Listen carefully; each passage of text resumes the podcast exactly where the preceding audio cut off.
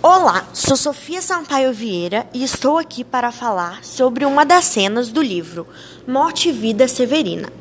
Irei falar sobre o autor João Cabral, que é conhecido por ser um poeta sentimental, antilírico. Ele é racional com cálculo e com a razão. Na cena, cansado da viagem, o retirante pensa interrompê-la por uns instantes e procurar trabalho ali onde se encontra. No início do trecho, ele fala sobre só ver a morte ativa, mas às vezes até festiva, onde pessoas queriam viver uma vida boa, elas morriam ou então encontravam uma vida sofrida.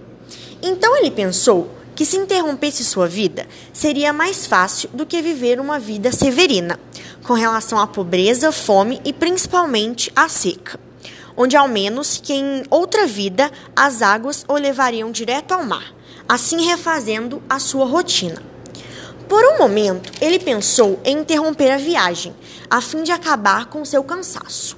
João Cabral questionou-se: restaria a água dos poços. Resolveu procurar um trabalho para viver melhor. Ao decorrer de sua jornada, passou-se vários questionamentos em sua cabeça. Avistou-se uma mulher na janela que parecia não ser rica, poderia ser remediada ou mesmo a mulher de sua vida.